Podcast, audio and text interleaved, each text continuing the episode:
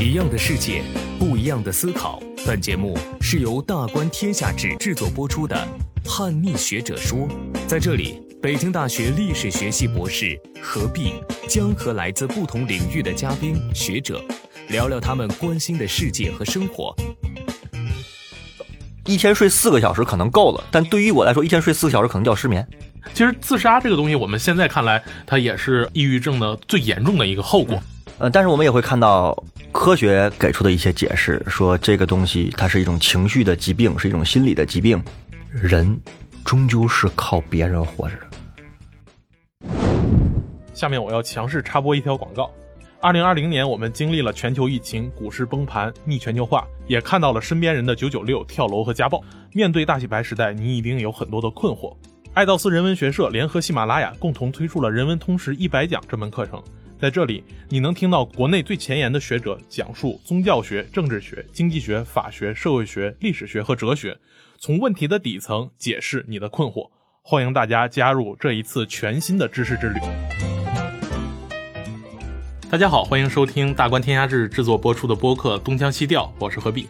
今天我们请到中国政法大学社会学院的孟庆岩老师。哎，老师跟大家打招呼。呃，何必你好，大家好，我是孟庆岩。今天呃，请老师过来是想聊一聊当下一个比较普遍的话题，而且是跟这个情绪和精神状态比较有关的，就是抑郁症的话题。嗯，因为最近股市掉的比较厉害，我这个心情也不是太好啊。你还炒股了？啊，我只是买了相关的基金，但是被割的比较厉害。作为一个资深韭菜，我告诉你，我从这个二零一零年以后就没再碰过股市了。那您是上古韭菜了？这我是上古韭菜。这心心情一变差，其实就会看一些相关的事情，然后越看呢，就可能会越差，就总会给自己暗号入座，总感觉自己可能，哎呀，是不是要要得什么了？我就在反思这种对号入座，就是我就会发现，也许呃，抑郁症这个东西的确是有这个它的生理病变基础的，它会有各种各样的，就是你脑部的激素的分泌引起你的情绪波动，然后让你整个人的状态不好啊，失眠啊，甚至怎么样。但是我会发现，经历过这次事件呢，其实你的情绪波动并不会无缘无故的发生变化，它很多时候是要需要一些外部的事件，甚至社会性的事件来去刺激它发生这个变化。您也是这个呃社会学的这个从业了很多年的老师，嗯，我知道这个社会学的这个鼻祖或者说是创始人之一，托尔干就专门写过一个著名的。著作叫《自杀论》。嗯，其实自杀这个东西，我们现在看来，它也是抑郁症的最严重的一个后果。嗯但是，托尔干恰恰从这个自杀的，呃，当时非常流行的自杀现象背后，发现了它背后实际上是一个社会问题。嗯，那您作为社会老师，对于今天如此广泛的抑郁症的这种病情，您能不能从社会学的角度，呃，做一些解读呢？呃，我对这个话题还是。很想谈一谈我的看法的，一个是呢，就是这今天是一个比较普遍的问题，甚至说它其实不只是一个青年人的问题，它其实是一个社会普遍的问题。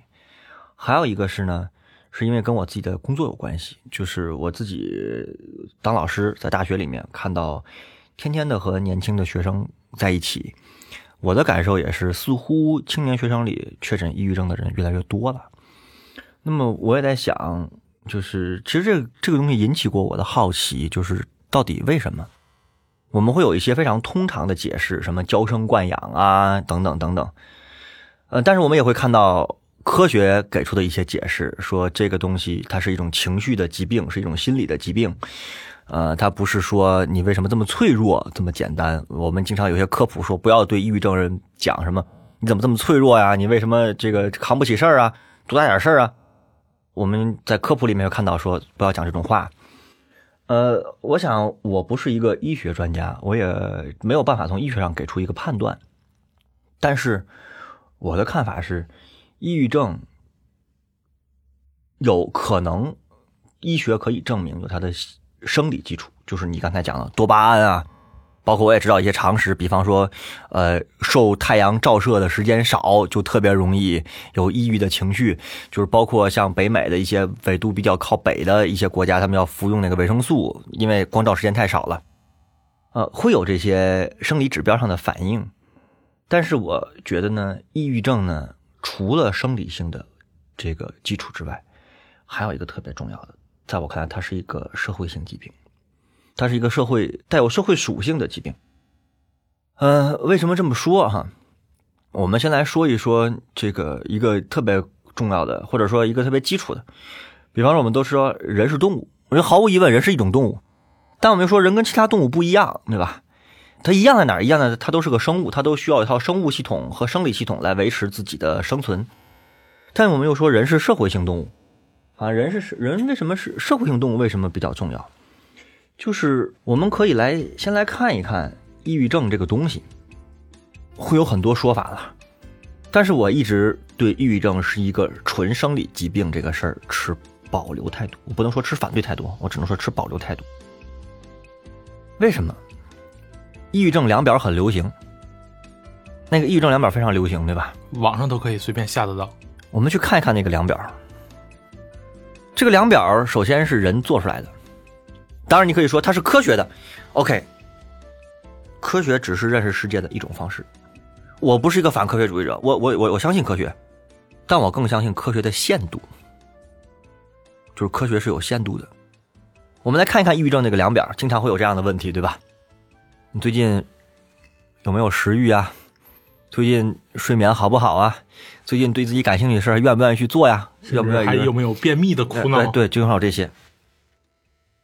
现代自然科学的发展有一个基本的逻辑，是它要确立从不同现象之间的因果关系，就是 A 影响了 B，对吧？或者 A、B、C、D 共同作用影响了 F。然后它要分 A 的权重是多少，B 的权重是多少，C 的权重多少，这是基础。我只上基根本逻辑，我可能比较简单。这种自然科学的发展的一个基本前提是，它是把研究自然物的，就是他是研究这个木头怎么变成椅子的啊。说说白点是通俗点是这个东西。呃，他研究人的各种生理性疾病，比方说我拉肚子了，他会给你找原因，是炎症啊，还是什么肠胃感冒啊，还是得了肿瘤，到底是哪一种？你咳嗽了，是气管的问题呀，还是肺部的问题呀，还是你过敏？他会找到这些原因，而且这些原因是可证实的、可见性的。那么这些自然科学这个逻辑衍生，在数学的加持下衍生，变成了一套数理的逻辑，对吧？而抑郁症的量表的测评，至少有一部分是数理逻辑支撑的。得出一个分数，那么问题来了，这里面带来两个：第一个，我不愿意吃饭，我没食欲，和我失眠同时在一个时期内出现，它是否就能得出我得了抑郁症？它是否能够建立起一个因果关系？就是你到我们今天就说算法，你到背后那套数理算法是否是这样的？这是第一点。还有第二点更为复杂的，我以前也跟朋友开玩笑，我说我们现在入职都要求做抑郁症测评，就是现在入职都有这个心理健康测评。我拿那个量表时候就笑了。我要想获得这个职位呢，这个职业如果这个职位对我特重要，我一定都要填特乐观。如果我觉得不想要这个，我我就填的我不想吃饭，然后我我我睡不着觉，我对所有的事都没兴趣，就会重度抑郁。OK，这里面我讲的，我不是说故意作假哈，我讲的这里面有非常多的人为的因素在，比如说哈，你最近失眠严不严重这个问题，我告诉你，对于你来说，一天睡四个小时可能够了，但对于我来说，一天睡四个小时可能叫失眠。人人是这样的，有些人天然睡觉就少，有些人天然睡觉就多，所以这里面有非常多不可控的变量在起作用。所以你跟我说它是一个纯科学的结果，我不相信，或者说我持保留的态度。它有太多不可控的偶发的因素在起着关键的作用。那么这个只是从机理上说。那么我们再来看一看，就是对抑郁症的治疗。今天的治疗基本上是几种，一种是所谓心理咨询，一种是开具一些药物，对吧？咨询这个我不多讲，因为我不是心理咨询专家。我认为心理咨询是一个专业的、特别特别专业的领域，它不是简单的讲道理和情感陪伴这么简单，它其实有一套我非常敬畏的一个专业领域。但我们说吃药这个事儿，今天几乎所有治疗抑郁症的药物都是什么呢？都是让人的情绪反应变慢、变迟钝。让你不那么敏感。让你不那么敏感。它一个特别明显的就是嗜睡，就是我我真真的，他就就是你特别敏感是让人容易困，让你对周围的情绪不那么敏感，让你变得麻木，或者相对这麻木不是坏词哈，就让你变得稍微迟钝一点，你就没有这么多对周围情绪的感知，也不会造成自己不好的状态。那么，如果单纯靠药物，如果药物是起了这个作用，我就会有好奇。我的好奇是，它能治疗、能治愈吗？我认为它可以控制，但它能治愈吗？好了，我们反过来说哈。那么，为什么我说这个社会学家？我觉得今天应该多考虑考虑抑郁症到底是个什么样的状态和什么样的东西。有几个可能有些解释可能比较惯常，或者是比较司空见惯，但我其实特别想说的。第一点，我觉得，嗯。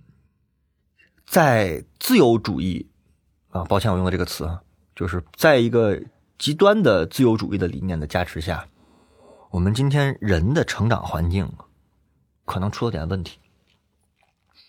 这个问题是我们今天特别喜欢看，我们会从我小时候就受到这种教育：我要做我自己，我的生活我做主，我是有自由意志的，然后我要实现我自己的价值。为什么我说？这样东西好吗？这样东西相对于过去，你没有各种可能性，当然是好的，当然是进步，当然是解放。但我要说，这种逻辑推演到最后是什么？是我是世界，就是我是世界的全部，这个世界只有我，别人的感受不重要，我的感受才重要。我是独立的，我是自由的，甚至我是神圣不可侵犯的，我最牛，我特立独行，我不与世俗同流合污。不管你用什么样的词，它结果特别容易造成一个“我是全世界”。但是人类之所以是社会性动物，就在于我今天想跟大家说的是，人终究是靠别人活着的。我说这话，可能很多人说：“哎，你这个人不独立。”我说的不是经济上的独立。什么叫人是靠别人活着的？我是想说，一个人比较健康的、比较舒适的状态。其实有时候我们意识不到，是我生活的意义和生命的意义不只建立在我自己身上，而是建立在别人身上。就是城市的人有的时候会感觉自己待着很孤独，但是跟几个好友在一起的时候，反而会觉得比较自洽。很多都是我们年轻人总喜欢说孤独，就是我们年轻的那个时候也有人喜欢说孤独。今天呢，我看孤独的人更多了，因为孤独之后，好多人说我社恐，我社恐，我社恐。就是我就恨不得我自己窝家里窝着，别叫我出去应酬去。这个我说的意思是什么呢？人不能把自己活成一个孤岛。什么叫不能把自己活成一个孤岛？有人说老师你是说外向内向，外向的人跟谁都特熟，自来熟？不是。我觉得今天有一个问题是我们越来越难以体会到我身边的、我生命中重要那些人对我的意义。我们觉得那个不构成意义。你的父母、你的家人、你的朋友、你的伴侣、你的关系特别要好的老师，或者说关系特别要好的朋友，他们的存在好像似乎对我们的意义在不断的减轻这个东西，甚至会变，有的时候会变成一个负面的意义。其实从前几年，呃，这个我们看微博，它的这个社会议题里面，所谓的原生家庭啊，或者是导师的权利，对。我们就会发现，所有的我们比较熟悉的社会关系，经过这几年的社会议题的酝酿，都已经变成了带有负面色彩的。对，好像仿佛都是在对个人的压迫。我觉得我们今天太奇怪了，太奇怪了什么呢？前两天看到一个帖子说讲师徒制的，有人就说啊，这师徒制不平等，不应该是师徒。扯淡！谁告诉你师徒制天然不平等了？我是讲什么意思？我们今天的生活太容易把自己变成一个孤岛，而且我们有了一个新的技术介质叫手机。我靠手手机，我就可以一个人自己活得很好。为啥？我可以在里面跟人聊天，我可以在里面点外卖。我跟外卖小哥又不构成什么关系，对吧？他送完外卖，走了吃完我就完事儿，我就自己，我们叫宅男，宅着。这个东西，我觉得有一个比较危险的是，你越是这样，你的世界越封闭。你不仅感受不到自己，你还感受不到他人。你还感受不到他人。什么叫感受不到他人？我自己觉得哈，这个抑郁这个东西，我我也可以拿我自己的例子来说，我也可以不会演。我以前我就是以前念书的时候，有过一段时间我的情绪状态不好，我也尝试说我是不是吃点药，然后我发现这个吃完药之后，我只是想睡觉，所以刚才那是你真的而而不能而不而不能让我快乐，你知道吧？就是我说不能让我快乐，就是不能让我走出那个状态。我其实念博士的时候，就有一段时间是状态特别不好的。然后后来我怎么走出这个这个状态？当然有家人的陪伴，还有一个特别重要的就是我的两个好朋友。那个时候他也不会问我那个抑郁了。不是你你别抑郁，他们不会这么劝我。他们就是因为我们那时候是宿舍是单人的，就是他是非常封闭的状态。他说咱们以后一块儿去图书馆写论文吧，去图书馆看书吧，你不要自己待在宿舍里。那时候我我没有严重到说要自杀，完全没有。他说你不要总封闭自己。然后每天我们一起去图书馆，一起跑步，一起聊天。然后我是觉得哈，就是人不能把自己隔绝于他人。同时，我们仔细想想，我不是说要大家奉献啊，大家学雷锋，我不是说这个东西，我是说，其实你的生活比较完满的状态，是你生活里有他人的状态，就是你会为跟你生命关系非常近的人，呃，他们的生活高兴而由衷的高兴，真的是这样的。我我以前不是特别能体会这东西，就是年龄比较小的时候，年年轻的时候，其实有时候心里只是自己。然后我我最近就是我爸妈他们就是疫情解禁以后，两个人也都退休了，就去全国各地旅游。去旅游之后，以前我跟我爸基本上不说话的，你知道吧？就是父子关系有时候就是仇家，就是说话我一说他就顶我，他一说我也就就不愿意听。但是自从他们俩开始旅游以后，呃，有时候订酒店问我怎么订啊，然后去这个地儿去哪儿啊，让我给帮忙找路线呀、我发现他们罕见的会在微信里面经常发他们俩出去玩的照片然后我看了以后，我其实是特别高兴的。我不是那种特别的从心里面感到开心，因为我觉得他们，我的父母从呃这个赡养老人开始，然后到抚养我长大，其实一辈子花了很多时间这些上面，他们终于有所谓自己的时间。我作为孩子的时候，我是特别特别替他们觉得高兴和开心的。就是其实你发现这些开心和特别真实，包括特别要好的朋友，就是事业上或者是取得成功，或者是这个感情上追追到了自己心仪的女生，我真的是由衷的就是开心的。我不是说每个人都要做一个佛祖啊，生活中谁高谁好我都替谁高兴，不是。我一直有一个我自己说过一句话，我说一个人精力是有限的，在他生命里面跟他发生重要关联的人其实不多。我说，但是我们不要忘记，就是你要在乎那些定义了你生命的人。定义你生命人不会很多的，但是你要在意他们，你要意识到自己不是为自己活着，也是为他们活着。有人说这太不符合现代的意识了，现在就是我就是我。我告诉你，我永远不是我，我永远是我们。我觉得它是一个比较好的状态。我们今天这些东西，很多时候考虑的太少了。这个有很多因素了，包括现代社会的生活的节奏，大家压力都很大，觉得我我都这么累了，我就不想去 social 了。我跟大家说哈，社交生活和共同体生活是两回事儿。社交生活有时候会有功利性，就是我是处于一个什么样的状态，我去应酬。但我不知道大家有没有体会啊？反正我是有共同体生活的这个感受的，我觉得特美好。以前念书的时候，我们有读书小组，每周末下午都在一起念书。念书中间大家还会调侃，我们还会一起演话剧。年终就是一块一块撸串喝酒，这个这么多年，大家在一起是非常好的朋友。我们不是那种联系特别紧密的，但是我们依然是非常好的朋友。这个东西在我看来不叫社交，这个叫共同体生活。滕尼斯有一本很有名的书叫《共同体与社会》。我觉得我们今天现代人越来越缺少共同体生活，没有一个一个的，要么是功利性的社交，要么是孤独的宅在家里的人。我觉得这样才能明白抑郁症产生的土壤。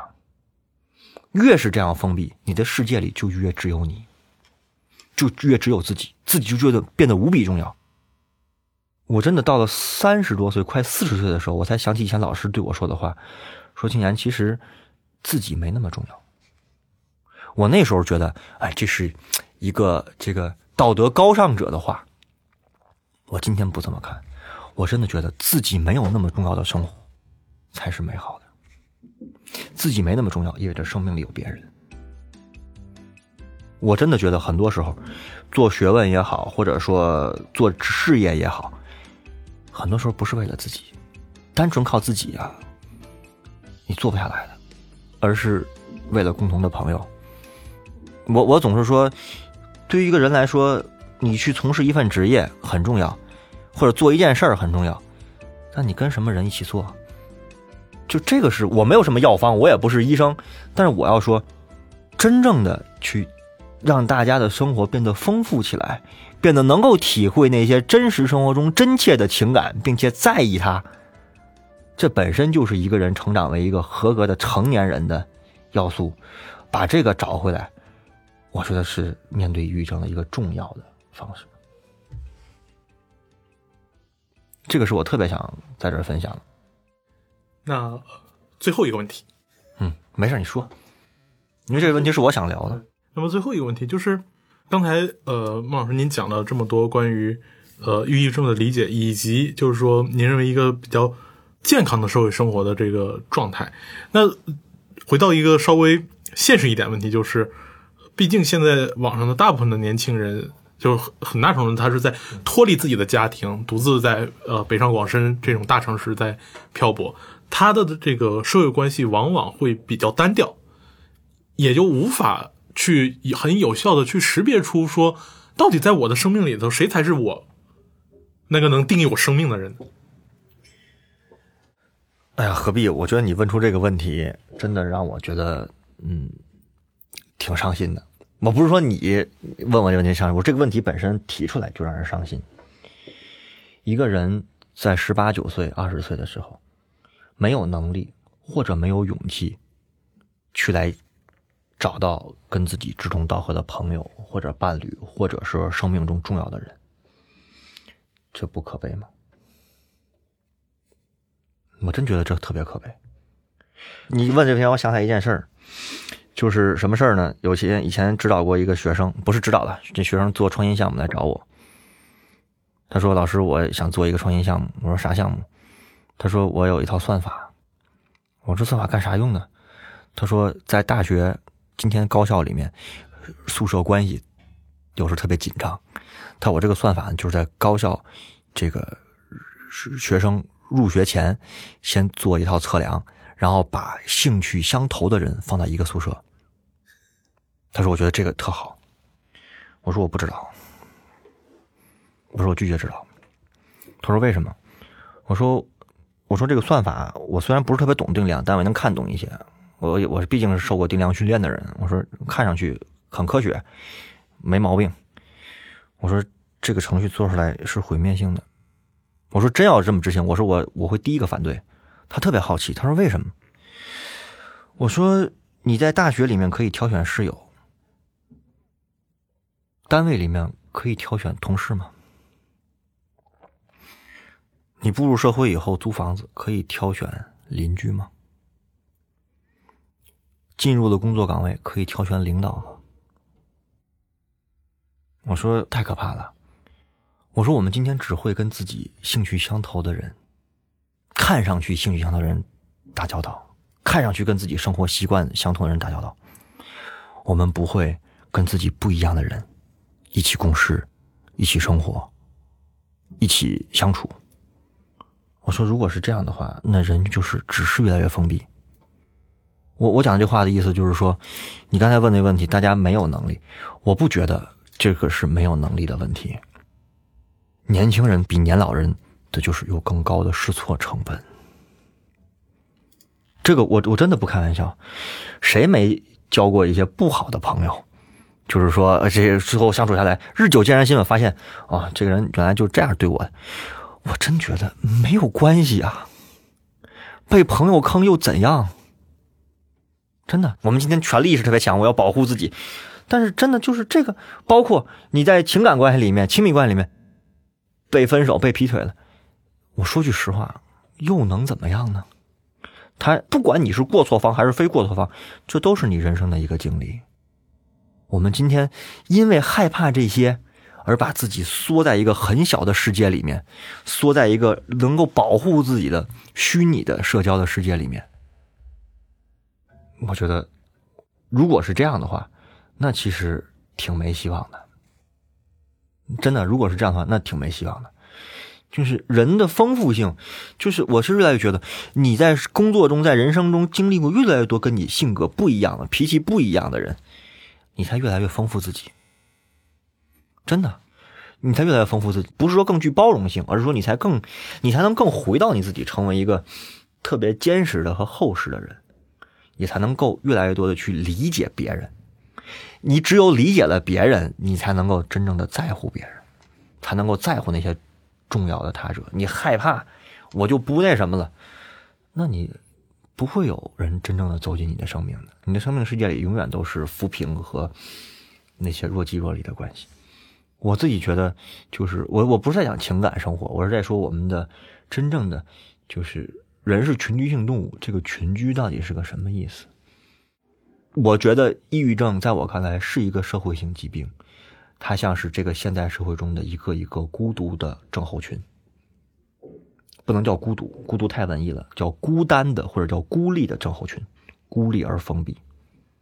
在这个孤立而封闭的环境里面，每个人会无限的把自己放大，自己放的越大，周围的事情就越小，自己就会越敏感，越就会越敏感，越会敏感。这个社会对你的或者周边人对你的不好，对你的恶意。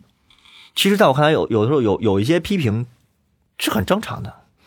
生活中遇到一些挫折，遇到一些不同意见，甚至吵一架，甚至男孩子有时候甚至打一架，其实也没什么大不了啊。当然，不是说鼓励大家去打架，就是说也没什么大不了。青春期的荷尔蒙冲动嘛，就是。但是，如果我们因为害怕这些，害怕被伤害，害怕被这个被那个，而在自己里面。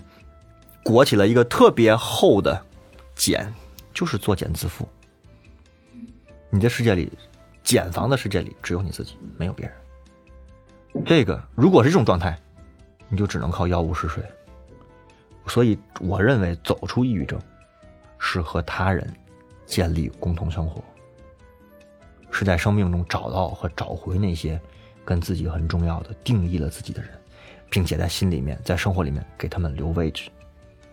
我觉得这个事情是比较重要的，所以勇敢的打开自己，接纳别人，并不是一句鸡汤的话，而是一个现代生活所应该遵循的比较健康的生活状态。我真觉得这不，我今天真不是在给大家灌灌鸡汤啊！我是因为在现实生活里面，包括在特别在工作里面，包括在今天的媒体里面，经常能看到这样的报道，就是我我其实是有一点点的不能不能叫焦虑，其实叫感慨了。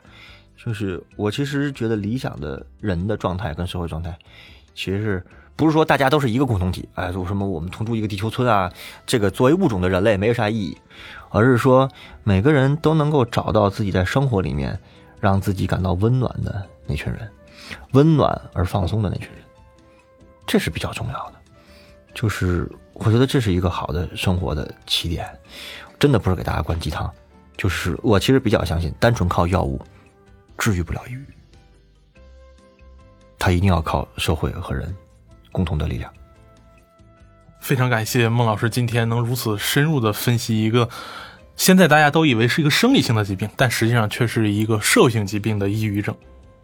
希望呃我们的听众朋友里面，如果有谁存在这种情绪上的波动，希望他能有一个更美好的社会生活，来去帮助自己走出这一段。啊，灰色的时期。好，谢谢。